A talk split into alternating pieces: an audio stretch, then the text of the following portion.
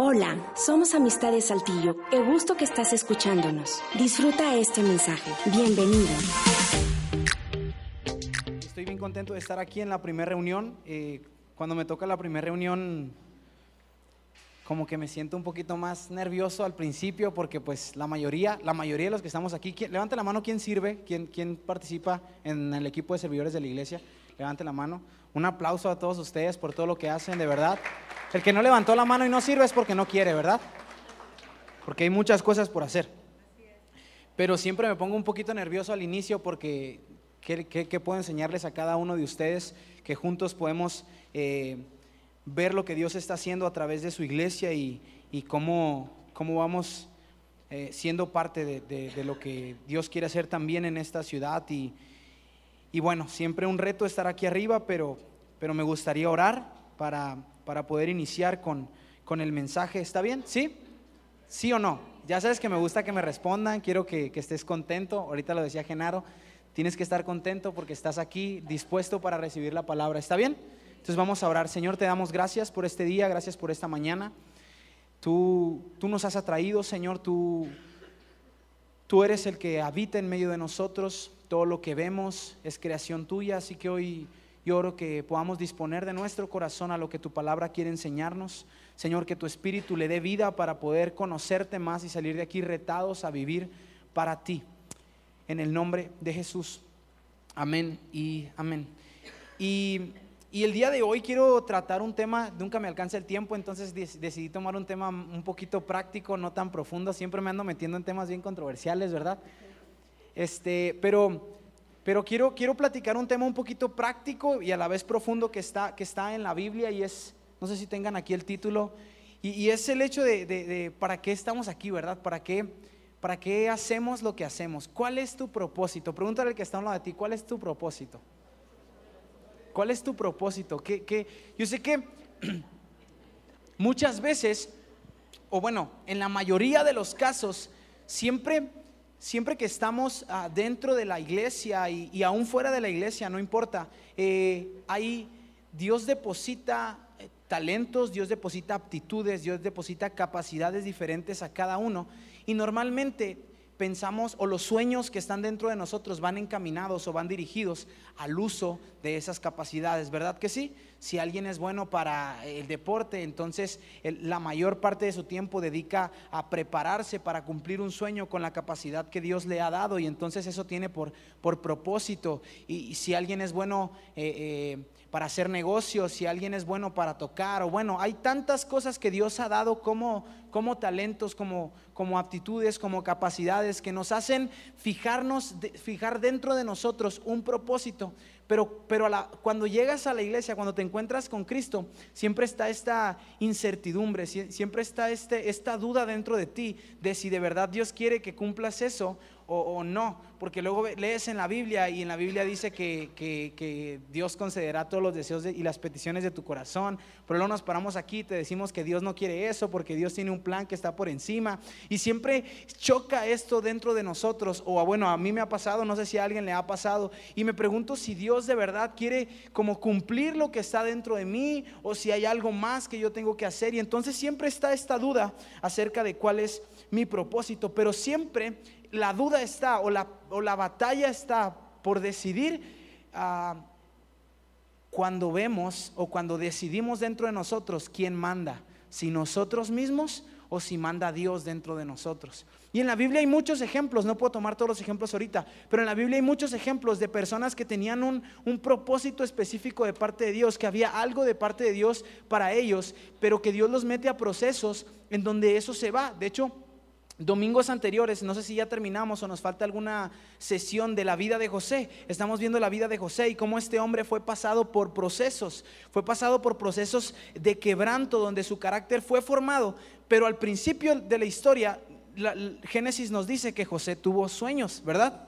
Tuvo sueños de parte de Dios y, a lo mejor José era un poco engreído porque era joven y, no maduraba bien lo que Dios le estaba hablando. Entonces iba con sus hermanos y les decía, hey, ustedes se van a postrar delante de mí porque yo ya lo soñé, porque Dios ya me lo dijo.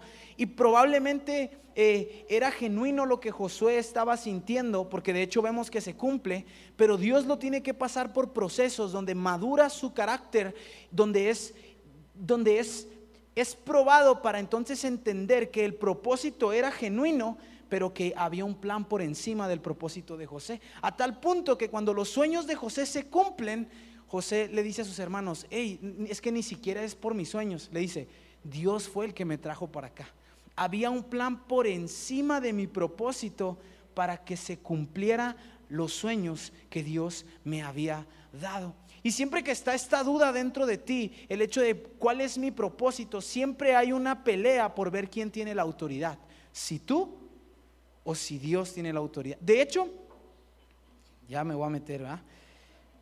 Hoy en día la sociedad en la que vivimos pelea por ver quién tiene la autoridad, por ver quién tiene el mando. Estamos en días donde va a haber una marcha y no me voy a meter en esos temas, después podemos platicar muy a gusto de eso.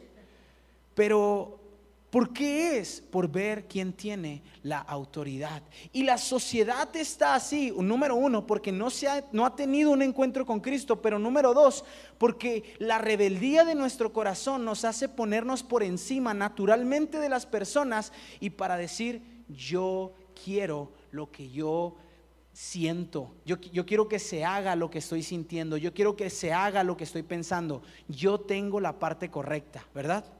Y siempre hay esta lucha dentro de, nuestro corazón, dentro de nuestra mente. Y, y dentro de este tema involucra muchas cosas, pero quiero, quiero empezar a hablar aquí. Y, siempre que, de hecho es un principio de Dios, el, que Dios dice en el Génesis, te lo he platicado varias veces, pero Dios, Dios cuando crea a Adán y a Eva en el Edén, les dice, hey, sean fructíferos, multiplíquense, pero les dice algo, les dice, gobiernen la tierra. ¿Qué quiere decir gobernar? Ejercer autoridad sobre la tierra. Ellos iban a cumplir el propósito de Dios con la imagen y semejanza de Él mismo para gobernar la tierra. Es decir, que Dios a través de ellos iba a gobernar. Desde el inicio vemos que Dios ha depositado cierta autoridad en sus hijos para poder gobernar, para que la tierra sea regida por los principios de la palabra. Ese es el propósito. Y ahorita voy a, voy a llegar a, tu problema, ahorita voy a llegar a tu duda. Pero lo vemos desde el principio.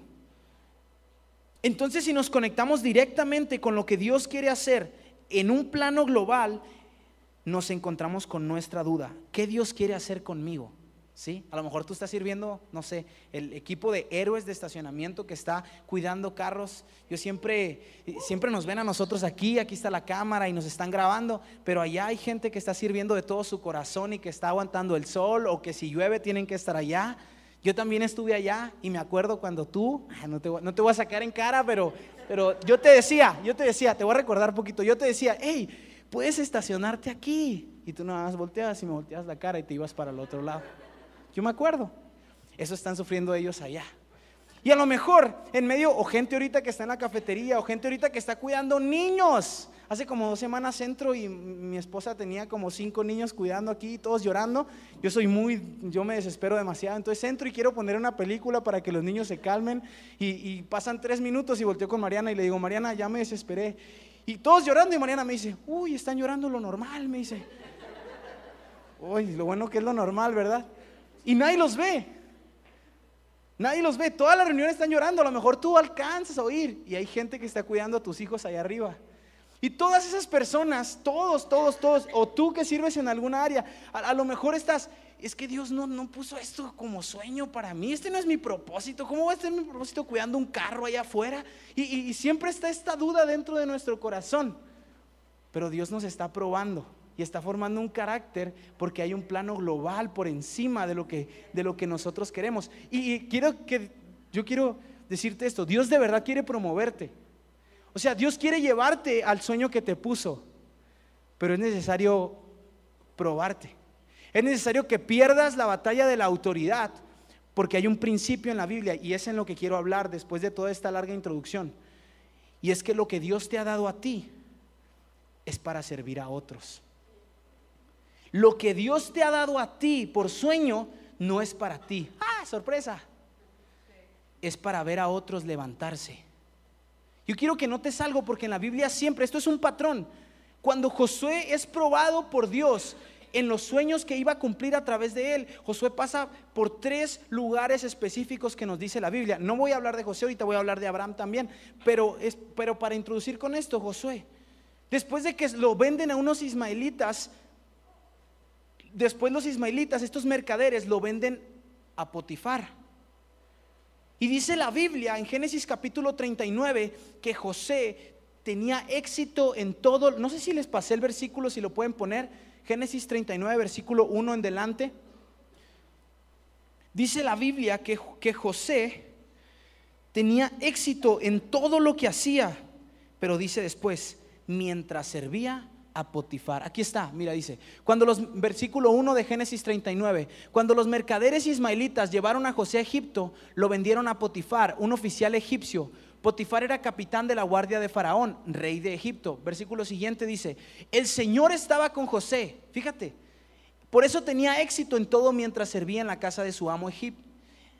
Y luego dice, Potifar lo notó y se dio cuenta de que el Señor estaba con quién y le daba éxito en todo lo que hacía. Entonces le agradó a Potifar y lo nombró como su asistente personal. Y yo esta, este tema lo platiqué un poquito con los intensivos, pero nota esto, José nunca fue el principal, siempre fue segundo de alguien.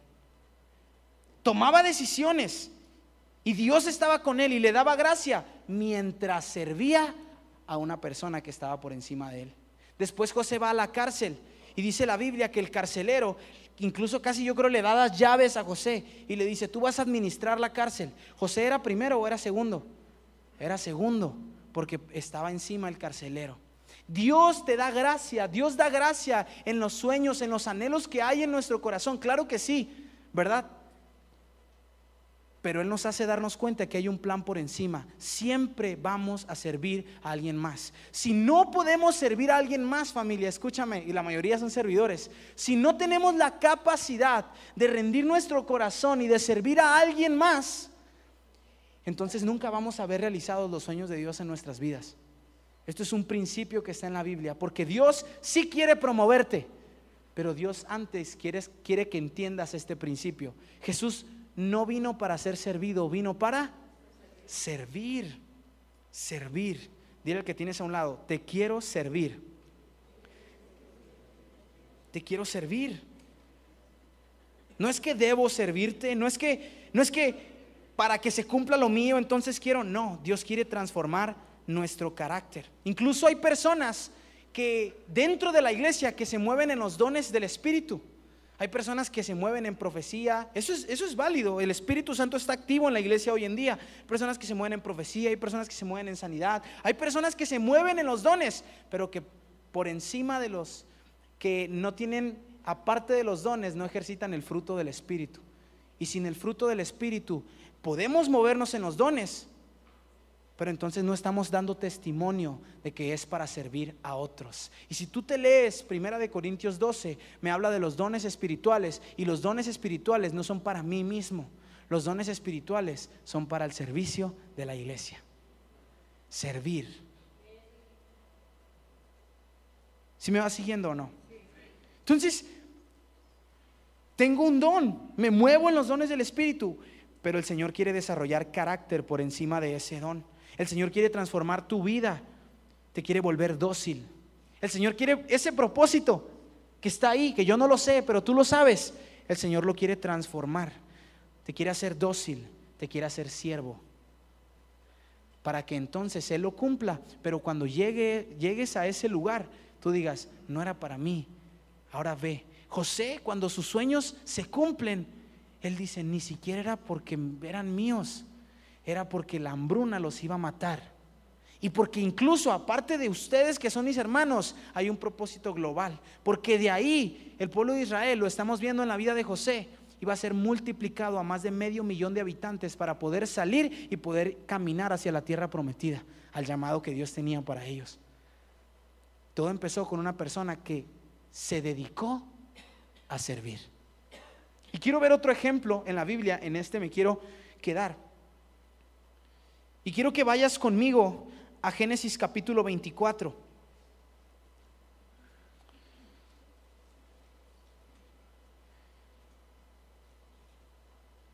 Entonces estamos viendo que Dios sí quiere cumplir su propósito, ¿sí? Pero es, primero nos quiere hacer siervos. Y yo sé que tú y yo como discípulos de Cristo entendemos estos principios. Ahora tú me puedes preguntar, entonces, Sandes, ¿cómo le voy a decir a una persona que no es cristiana que en lugar de, que tiene que ser jefe, de que tiene que mandar, de que siempre el mundo busca el liderazgo, el mundo busca la preeminencia, el mundo busca los puestos de arriba, ¿verdad? Y no es malo, pero no entienden el principio que Jesús le dijo a sus discípulos, el que quiera ser primero, tendrá que ser último. Entonces, Sandes, ¿cómo yo le voy a explicar a estas personas que no conocen de Dios? Segunda de Corintios me dice que tú y yo, que somos discípulos de Cristo, esparcimos el olor de su conocimiento. ¿Qué quiere decir? Que el ejemplo que ven en ti es el ejemplo que van a tomar ellos para poder ver los principios de la Biblia manifiestos en un mundo que está caído. Entonces servimos dentro de la iglesia, pero también servimos fuera de la iglesia. Porque a eso fuimos llamados. Juan capítulo 13, 35 me dice, Jesús le dice a sus discípulos, el mundo conocerá, en esto conocerán que son mis discípulos, ¿en qué? Si se aman los unos a los otros. En un libro muy famoso respecto a autoridad espiritual, Watchmani escribe esto. Dios se ha propuesto a manifestar su autoridad al mundo por medio de la iglesia. De hecho, la autoridad de Dios se mueve al ver la coordinación de los miembros de Cristo. Cuando nos servimos, cuando no es tu visión, cuando sigues la visión de otro. Pero no de seguir solamente, no de obedecer, porque obedecer es un acto externo, sino de someterme ahorita lo vamos a ver en, en, esto que quiero hablar. Y empezamos a leer ahí, Génesis capítulo 24, versículo 1 en delante. Dice esto, Abraham, vamos a hablar de Abraham, ya era un hombre muy anciano y el Señor lo había bendecido en todo. Versículo 2, cierto día Abraham le dijo a su siervo, el más antiguo, ¿a su qué? A su siervo el más antiguo, el hombre que estaba a cargo de su casa, haz un juramento poniendo tu mano debajo de mi muslo. Ay, qué raro esto, ¿no? No lo hagas, esto ya, esto es en la Biblia del Antiguo Testamento, estamos en el Nuevo Pacto, ¿sí? Y te voy a explicar qué significa esto. Y hay mucho que podemos hablar en estos primeros dos versículos, porque lo primero que estamos viendo es que Abraham ya está en Canaán. Abraham ya está en la tierra prometida. Dios le había dicho, sal de tu tierra, yo te voy a bendecir, haré multiplicar tu descendencia, pero llega, llega a Canaán. Su descendencia no había sido multiplicada, solamente tenía a Isaac y a Ismael. Entonces Abraham está conectado con el llamado, con lo eterno de Dios y dice, llega un punto en donde Isaac tiene que tener una esposa. Entonces dice que de entre todos los siervos que tenía, aproximadamente hasta este momento, era una población de cuatro mil personas la que estaba bajo la autoridad de Abraham. Y de entre todas esas personas, él toma a su siervo, dice el más antiguo. ¿Qué quiere decir el más antiguo? Representa fidelidad, representa persistencia, representa una persona que conocía a su amo, representa una persona y le está por encargar una misión difícil. Pero toma a su siervo el de confianza, el que está a cargo de toda su casa. Aquella persona que está activa, aquella persona que está conectada con los deseos de mi amo. ¿Te acuerdas eh, en este pasaje de Crónicas donde, donde se están mencionando a los valientes de David? Cuando de repente se mencionan a tres de ellos que están viendo que David tenía sed y que van y agarran agua de un lugar que estaba rodeado por completo con el enemigo, esas personas son siervos. Son personas que están conectadas directamente con Dios, pero como están conectadas con Dios, entonces están conectadas directamente con las necesidades de su amo, de su líder, de aquella persona que está por encima de ellos. Están conectados a la visión. Quiero hacerte una pregunta, ¿qué tan conectado estás con la visión? Porque puedes tener una visión de parte de Dios, pero si tú no te sometes de todo tu corazón a la visión de alguien más, nunca vas a ver cumplida eso. Nunca. Es un principio de honra en la Biblia. Y es un principio de crecimiento, de multiplicación. Amén. Ya se quedaron muy serios, siempre me da miedo eso. La palabra nos dice que llama al más viejo, al que tenía más tiempo probablemente con él. Y le está a punto de encomendar la misión más grande a este punto porque está directamente relacionado con la promesa de Dios, multiplicar su descendencia. Ahora, en este contexto, el poner, fíjate lo que le dice, haz un juramento poniendo tu mano debajo de mi muslo. Leemos los siguientes versículos y te explico. Jura por el Señor, versículo 3, Dios del cielo y de la tierra, que no dejarás que mi hijo se case con una de esas mujeres cananeas. En cambio, vuelve a mi tierra natal, donde están mis parientes, y encuentra ahí una esposa para mi, para mi hijo Isaac. ¿Te fijas la misión?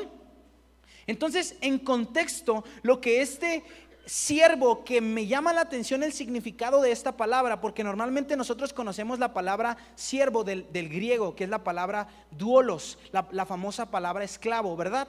Pero en el hebreo esta palabra siervo no es la misma.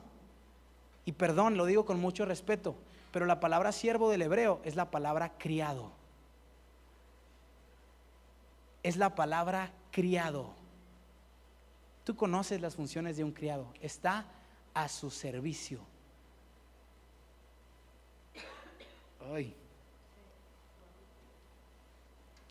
Pero está conectado con lo que el Señor quiere hacer. Entonces le dice, estás a punto de hacer la más grande, ya estás a cargo de toda mi casa, estás a punto de hacer la más grande misión de toda tu vida. Entonces yo te voy a pedir que hagas un juramento. Y se ve raro, y lo digo con mucho respeto, pero el poner la mano debajo de su muslo me está hablando que probablemente la mano de este criado va a estar cerca de sus genitales. Pero ¿qué quiere decir esto? Porque es un juramento basado en lo eterno. Porque en la acción de poner su mano cerca está hablando de que está al cuidado de la descendencia de su amo entonces está conectado directamente con la promesa de Dios al multiplicar. El siervo no había sido llamado por Dios para ser multiplicado. Era Abraham. Pero Abraham está haciendo que los demás se conecten directamente con la visión de lo eterno. ¿Sabes que nuestra vida Estamos tan acostumbrados dentro de nuestra rebeldía, dentro de nuestro ego, a que nuestra, nuestra, lo que nosotros creemos, lo que nosotros pensamos, nuestras ideas sean las correctas. No estamos acostumbrados por cultura a seguir a alguien más. Pero Dios nos llama a someternos completamente para poder ver cumplido tu propósito en esta tierra. Porque tu propósito general es servir a otros, es servir. Y me llama la atención porque hay muchas personas que, le, sacan al servicio, le sacan al involucrarse, le sacan al, al, meterse ahí. No, no, es que yo no, no, no, yo hago otras cosas. No, es que yo no, no. Y no estoy hablando de la iglesia, ¿eh? porque si eso es aquí, eso es en todas partes de tu vida. Porque el que es siervo es siervo aquí y afuera. El que no es siervo no es siervo ni aquí ni en ningún lado. Y yo quiero decirte algo. Te vas a frustrar y me puedo frustrar si no derribamos esas barreras de ego y de rebeldía y no nos sometemos a la visión que Dios tiene. Y van a pasar 30 años. Y es más, te puedes, tu corazón se puede hacer duro porque vas a decir, Dios, ¿y entonces qué con lo que me has llamado? ¿Qué con lo que has dicho de mi vida? Te pueden profetizar. Puede haber cosas ahí genuinas, de verdad, de parte de Dios. Pero si no transformamos nuestras vidas a seres dóciles y dispuestos a servir y amar a otros, nunca vamos a haber realizado ningún sueño, por muy de Dios que sea. Conectados a lo eterno, conectados a lo que Dios quiere hacer. Vuelve a mi tierra natal, donde están mis parientes, y ahí encuentro una esposa. El juramento es claro Isaac no puede casarse con mujeres que no pertenecen a la promesa. Abraham está definiendo sus convicciones aquí. Y no solo sus convicciones, Abraham está definiendo las convicciones del pueblo de Israel. Antes de que Dios le dijera al pueblo de Israel ya conformado, no se casen con mujeres paganas, no hagan trato con naciones paganas. Antes, años antes, Abraham le está diciendo a su siervo, porque ya lo sabía, el trabajo es claro. Isaac no se va a casar con ninguna de aquí. Las, las convicciones y la cultura de mi pueblo se van a definir aquí. Gente con convicciones claras. Gente que es una aquí y es la misma persona afuera. Gente que en la comida, gente que en las fiestas, gente que relacionados con tu jefe, con tus amigos de la escuela, somos los mismos, porque mis convicciones son claras.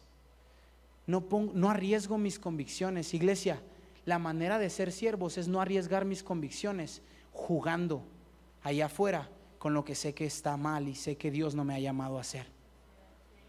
Convicciones claras. Versículo 5. El siervo preguntó, pero ¿qué pasaría y aquí se está poniendo más interesante, dice, pero ¿qué pasaría si no puedo encontrar a una joven que esté dispuesta a viajar tan lejos de su casa? ¿Debería entonces llevar a Isaac para que entre sus parientes encuentre a alguien? Y es muy claro lo que estamos viendo aquí. Lo primero es que el siervo está pensando. Di conmigo, el siervo está pensando. Cuando tú sirves a alguien, a veces pensamos que esa persona que está por encima es nuestro jefe y que lo que dice se hace. En un sentido, pero los siervos que están conectados con la visión piensan. Piensan, son proactivos. Di conmigo, soy proactivo. Veo las necesidades.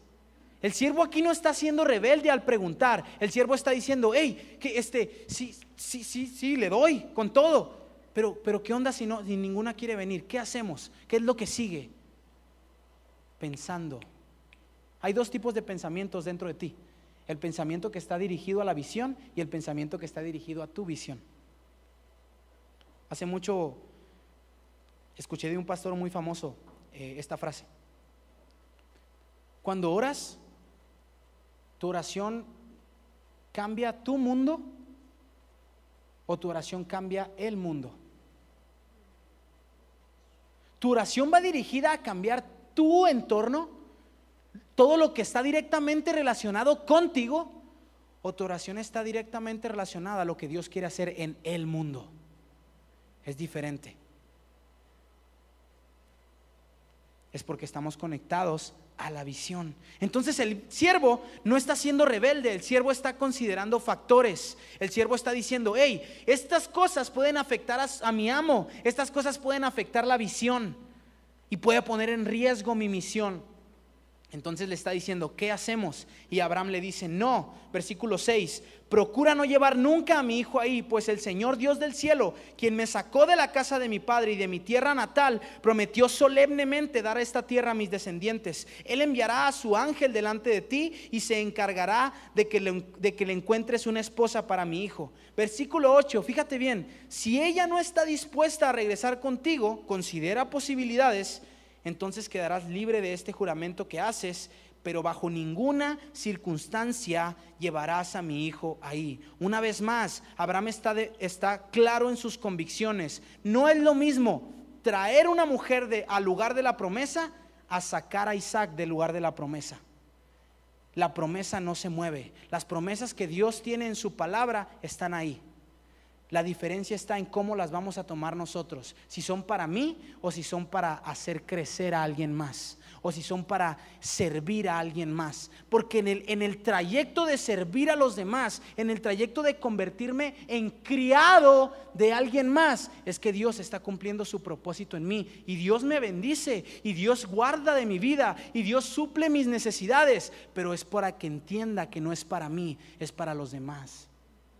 Este es el principio de todo el Nuevo Testamento. Cuando Pablo dice, hey, yo, yo ya quiero partir con Cristo.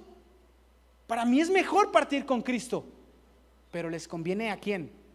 A ustedes que me quede. Me llama la atención en segunda de Timoteo cuando Pablo dice estas palabras que yo lo tengo como, como casi subrayado, casi rompo la hoja en la Biblia está hablando a Timoteo y le dice, Timoteo, se acerca el tiempo de mi muerte. Yo lo sé. Y él dice tres cosas. He peleado la buena batalla, he terminado la carrera y he permanecido fiel. ¿Fiel a qué, Pablo? Pablo. Gracias a Pablo tenemos el, más del 50% de las escrituras del Nuevo Testamento. Vemos todo el trayecto por el que Dios lo llevó y el llamado que Dios cumplió en su vida. Pero también vemos el más grande equipo de misioneros que Pablo levantó, porque estaba conectado directamente con el principio de la Biblia, servir a otros. Y Pablo dice tres cosas. He peleado la buena batalla. ¿Cuál es la buena batalla? La batalla de la fe no es hacia afuera. La batalla de la fe es contra mí mismo porque yo soy mi peor enemigo, porque yo siempre peleo por tener la razón, porque yo siempre peleo porque mis, mis ideas sean las que se lleven a cabo. He terminado la carrera. ¿Cuál carrera? El propósito de Dios, establecer el reino de Dios en la tierra. Y dice, y he permanecido fiel. En ningún momento me he valido por mí mismo. Siempre ha sido de la gracia de Dios y de que Dios me ha permitido servir a otros. Y, ya estoy por, por terminar. Pero te quiero hacer estas preguntas. Sea que sirva, sea que no.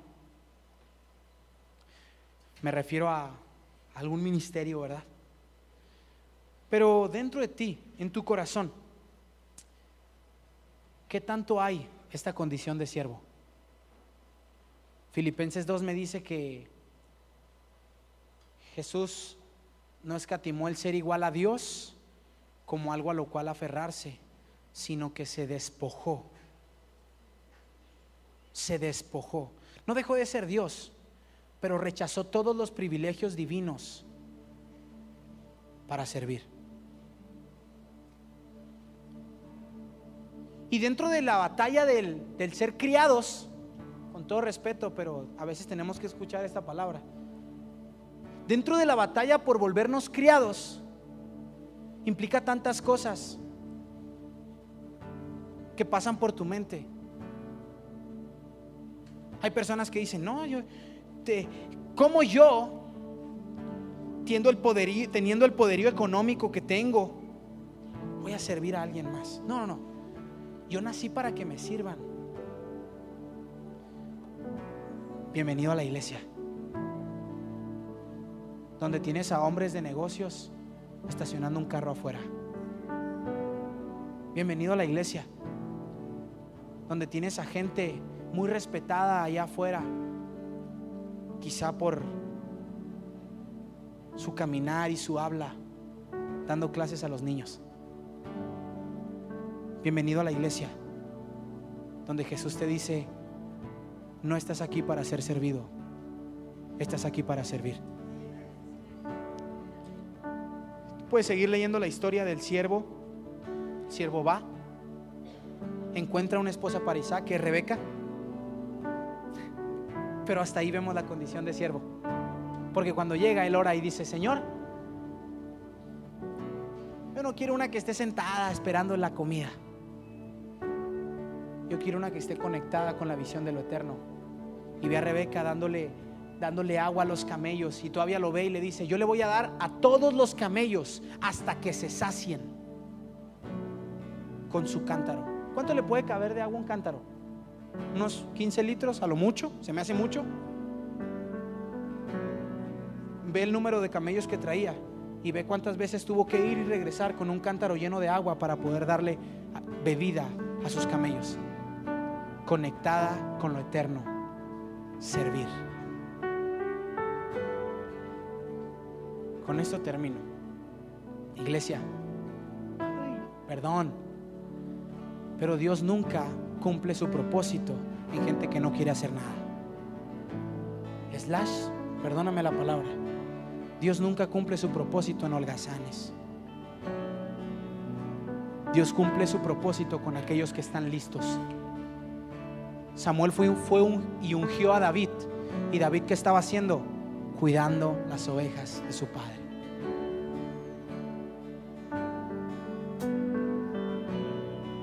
Manos a la obra. Vamos a servir. ¿Te puedes poner de pie un momento conmigo?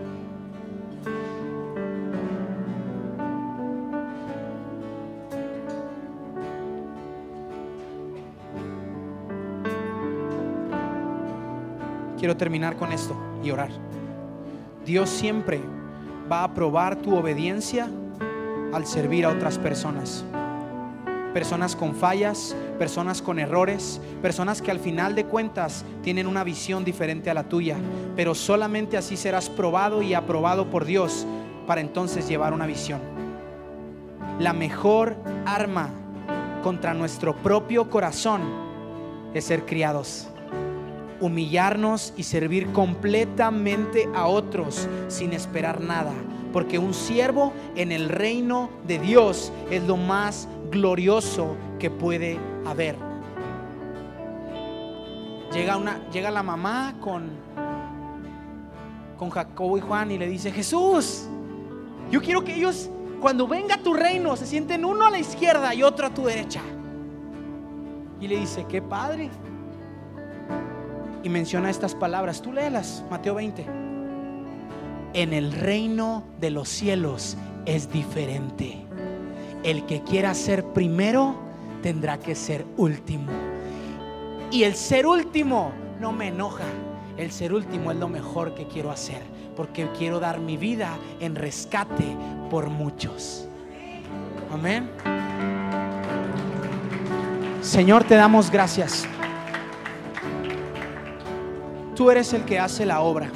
Tú eres el que transforma nuestros corazones tan rebeldes y los vuelve dóciles para ser efectivos en tu reino. Así que yo oro el día de hoy, Señor, por cada uno de nosotros, que tú puedas tratar esas áreas dentro de nuestra vida y de nuestro corazón que necesitan ser erradicadas completamente. Señor, para poder comprometernos directamente con lo que tú quieres hacer con establecer tu reino. Y Señor, yo sé que aquí hay gente que, que, ha tenido sueños, que aquí hay gente que ha tenido visiones, que aquí hay gente, Señor, que ha tenido anhelos, Señor, que quizás son de parte tuya, genuinos. Pero yo oro que todos ellos, Señor, sean probados por ti al servir a otros y que en el momento en el que ese sueño sea cumplido, podamos decir como José dijo, ni siquiera era para mí, Dios hizo todo esto. Porque es tu plan y no nuestro plan. Te doy gracias, Señor, en el nombre de Jesús. ¿Cantar algo? Esperamos que haya sido tan bendecido como nosotros. Recuerda que puedes escuchar nuestros mensajes en Spotify y YouTube.